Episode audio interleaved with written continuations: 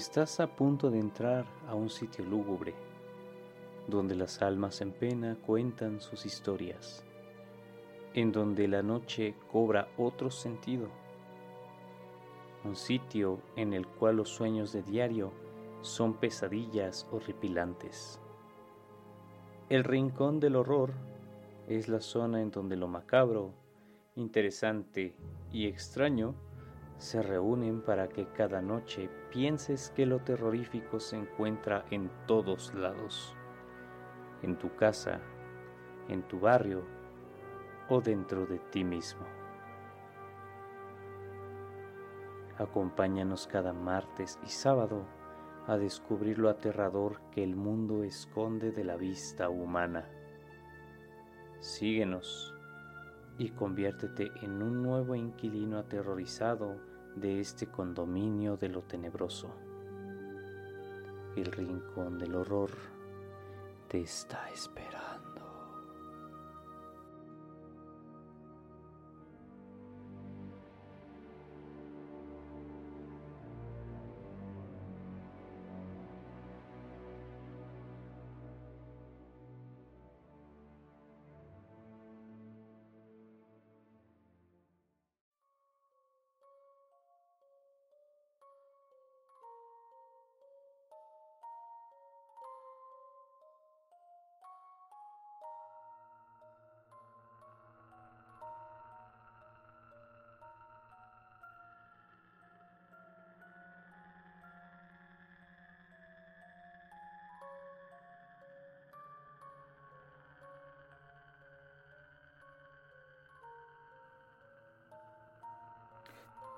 Todo lo que existe en este mundo tiene siempre su lado contrario. Calor y frío, día y noche, luz y oscuridad, vida y muerte. Y de esto último es de lo que tratará este viaje, acerca de los relatos de personas que estuvieron en esa delgada línea de la vida y la muerte, debido a causas naturales, accidentes o situaciones curiosas de la biología. Es así como esta noche navegaremos en las profundas aguas del pantano de lo inusual y escalofriante con las historias recopiladas de diferentes páginas web. Esperamos que esta noche reflexionen sobre lo extraordinario de estos casos. Así es como esta noche les damos la bienvenida al Rincón del Horror. Un pozo oscuro y profundo. Casi muero el pasado 4 de julio. Salí expulsado de mi motocicleta y mi cabeza fue lo primero que golpeó contra el suelo. La clavícula me perforó la mitad superior del pulmón, provocando que colapsara. Me dieron por muerto al lado de la carretera. Durante este lapso tuve una experiencia cercana a la muerte. La sensación se parecía a estar hundiéndome en una piscina de agua oscura y profunda. Todo a mi alrededor era negro, y el mundo en el que vivimos se hacía cada vez más y más pequeño. Era como si me hundiera lentamente en un mundo desconocido el sonido parecía venir cada vez más de una distancia lejana. De una forma extraña, me sentí en paz. Mi dolor había desaparecido y el peso del mundo ya no estaba más ahí. Puedo recordar haber traído a la mente los recuerdos de los momentos con mis amigos y familiares. Entonces, lo siguiente que supe fue que de un golpe me trajeron de nuevo a la vida. Debí haber permanecido así durante unos cuantos minutos, pero sentí como si fueran un par de horas.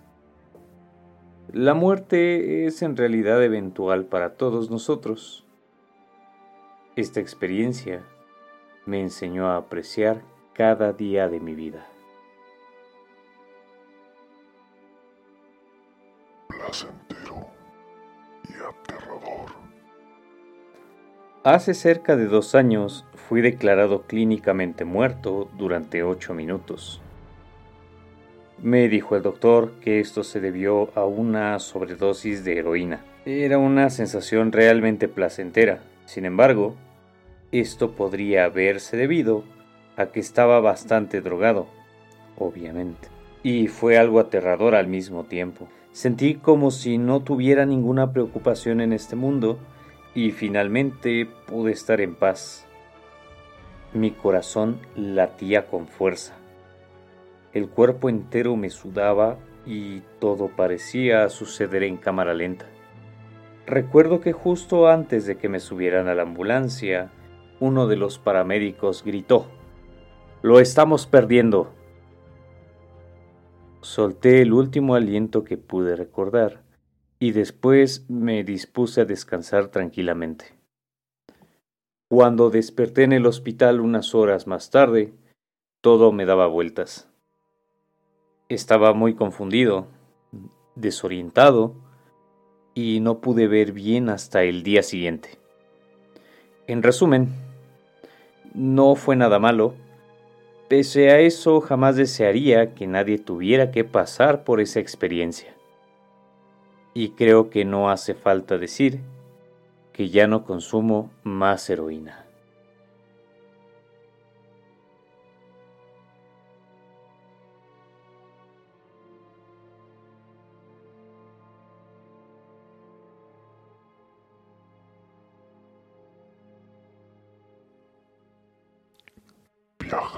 Sueño.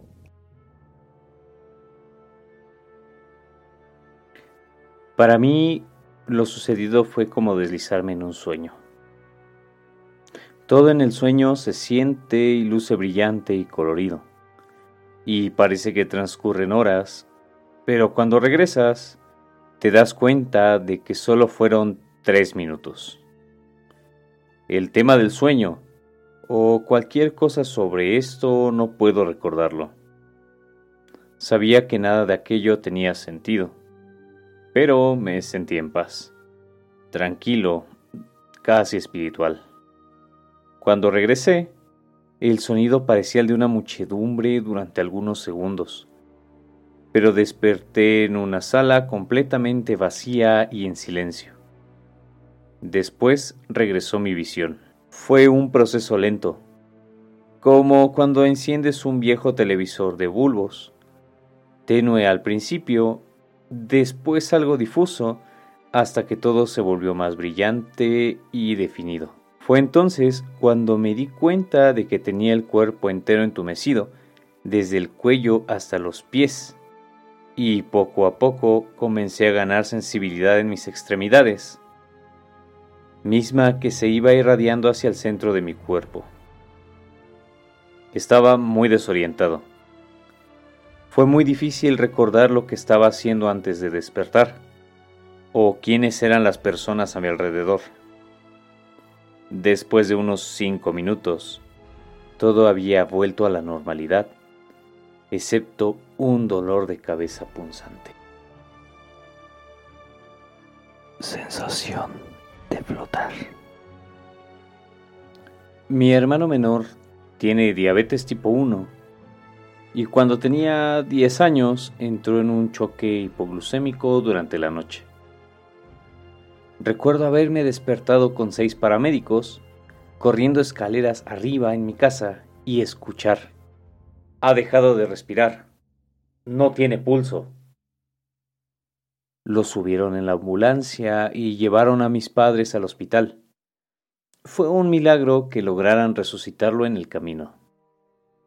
Así que cuando fue a visitarlo, le pregunté que cómo se sentía, a lo que él me respondió.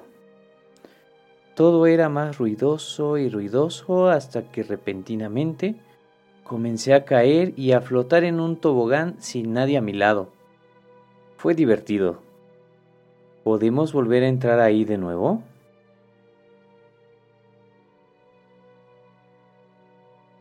Una caída sin fin. Todo lo que sentía era la sensación de caer. Sentía que caía en el infinito a pesar de que ya estaba en el suelo. Luego, lo próximo que recuerdo es haberme despertado. Los paramédicos me rodeaban y mi madre junto a un buen amigo estaban a mi lado. Cuando me trajeron de vuelta, todo lo que sentí es como si hubiera dormido. No un buen sueño, sino una especie de siesta de 10 minutos sobre un montón de piedras en julio. Lo que vi desde arriba sucedió.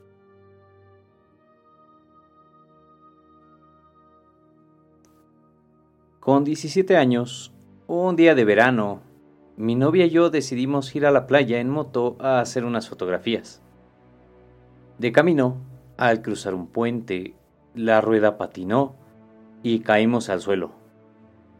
La moto y mi novia tuvieron suerte. La peor parte me tocó a mí. Salí despedido y paré con la cabeza de un golpe, sin casco, contra la valla del lateral. Perdí literalmente el cuerpo y comencé a flotar viéndome a mí mismo tendido inerte en el suelo con mi novia llorando agachada sobre mí. También recuerdo a un joven que corría hacia allí pidiendo auxilio. Pero la visión cada vez era más difusa porque yo no paraba de coger altura.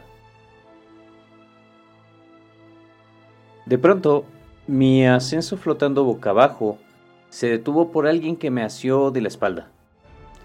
Quien quiera que fuera, con una voz amigable y serena, me preguntó, ¿A dónde vas? Y sin dar opción a responder, continuó, Este no es tu momento. Tienes aún muchas cosas por hacer. Recuerdo que me volví para ver aquel ser. Vestía una túnica blanca, tenía un pelo rubio algo largo y una cara que no se veía bien, pero infundía confianza y tranquilidad. Meditando aún las palabras de mi inesperado interlocutor, de pronto me sentía como si fuera viajando cómodo y feliz en un vehículo grande y lujoso, con mucho espacio y un gran motor. Pero enseguida, esa sensación desapareció y empecé a notar sangre fue cuando realmente tomé conciencia de lo que me había pasado. Desperté en un coche que resultó ser del chico y al ver nuestro accidente, acudió en nuestro auxilio. Dada la gravedad de mi estado, decidieron enviarme a la clínica San Juan de Dios de Valencia. Ya en un quirófano, el médico que me atendió no daba crédito. Tenía múltiples fracturas cráneoencefálicas. Precisaba suturas por las cejas, por la sien, por la barbilla, de hasta 50 puntos. Estaba vivo de milagro. Pero lo más increíble de todo es que yo me encontraba bien. No sentía dolor, ni siquiera me hacían daño al pasarme la aguja y el hilo. Estaba charlando y bromeando con las enfermeras como si nada grave hubiera pasado. Una vez que todo acabó, comenté mi experiencia con mi novia y comprobé que lo que había visto desde arriba era exactamente lo que había ocurrido. Me ha dado mucho que pensar. No es, desde luego, algo que se vaya contando alegremente a todo el mundo. Lo que me pasó me lleva a pensar que todos tenemos a alguien que está ahí, junto a nosotros, protegiéndonos aunque no lo veamos. También estoy convencido de que si hay vida después de morir, no como esta, pero la vida continúa.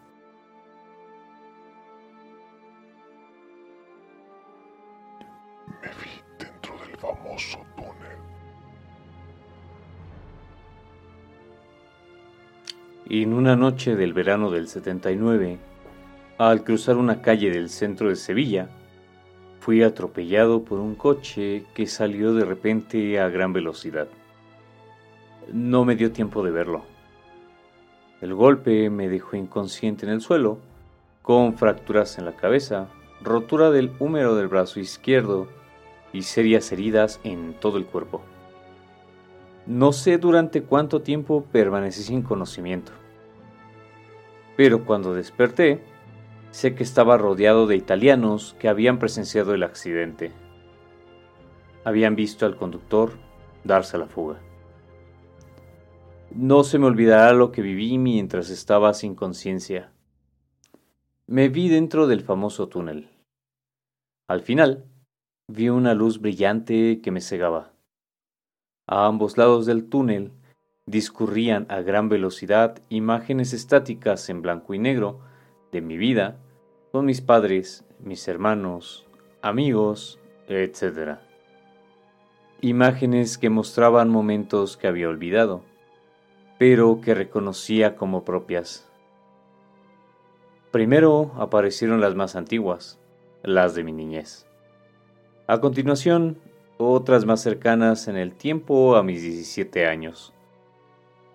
Las observaba tumbado desde el suelo. No podía pensar. Recuerdo que quería saber por qué veía aquello, pero la sucesión vertiginosa de imágenes me lo impedía. No fue, ni mucho menos, una sensación placentera. De hecho, no me gustaba nada. Quería salir como fuese de allí.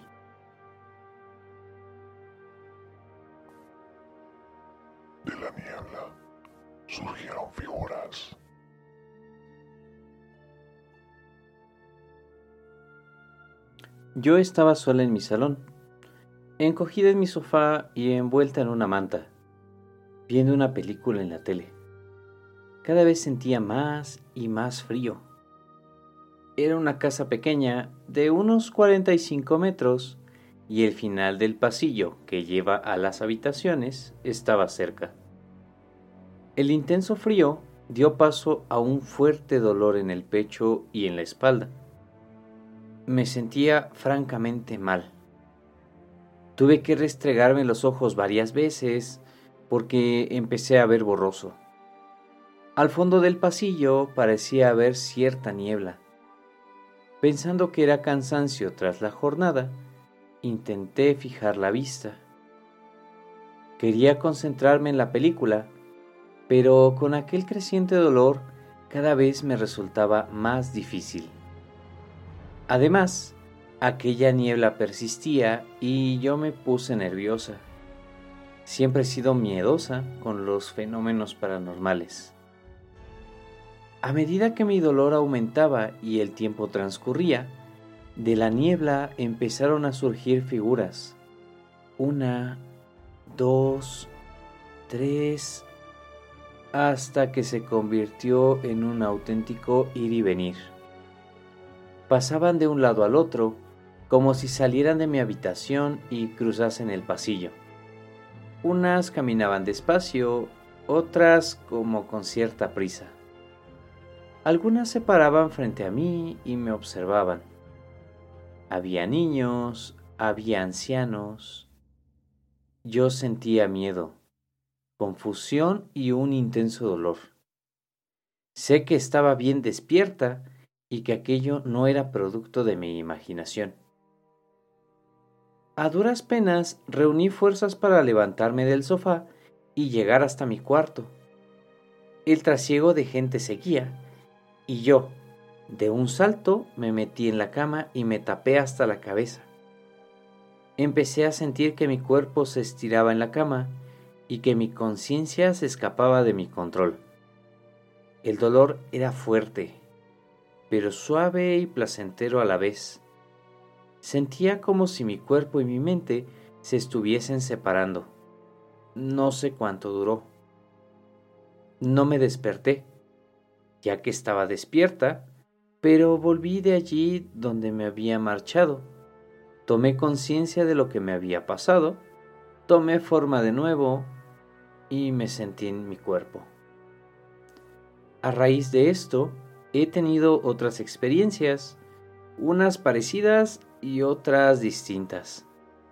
Cuando lo he contado, algunas personas no me han creído, otras me han ayudado, bien porque han vivido algo parecido, bien porque lo respetan y creen que es posible que ocurra. Con esta última historia, damos por concluido el capítulo de hoy, esperando que esta noche sus sueños les permitan imaginar un poco de lo acontecido a nuestros protagonistas. Esperamos que pasen una aterradora noche y recuerden, el rincón del horror los estará esperando de nuevo. Nos escuchamos en el próximo programa. Esperamos que esta noche tengan unas aterradoras pesadillas. Hasta la próxima.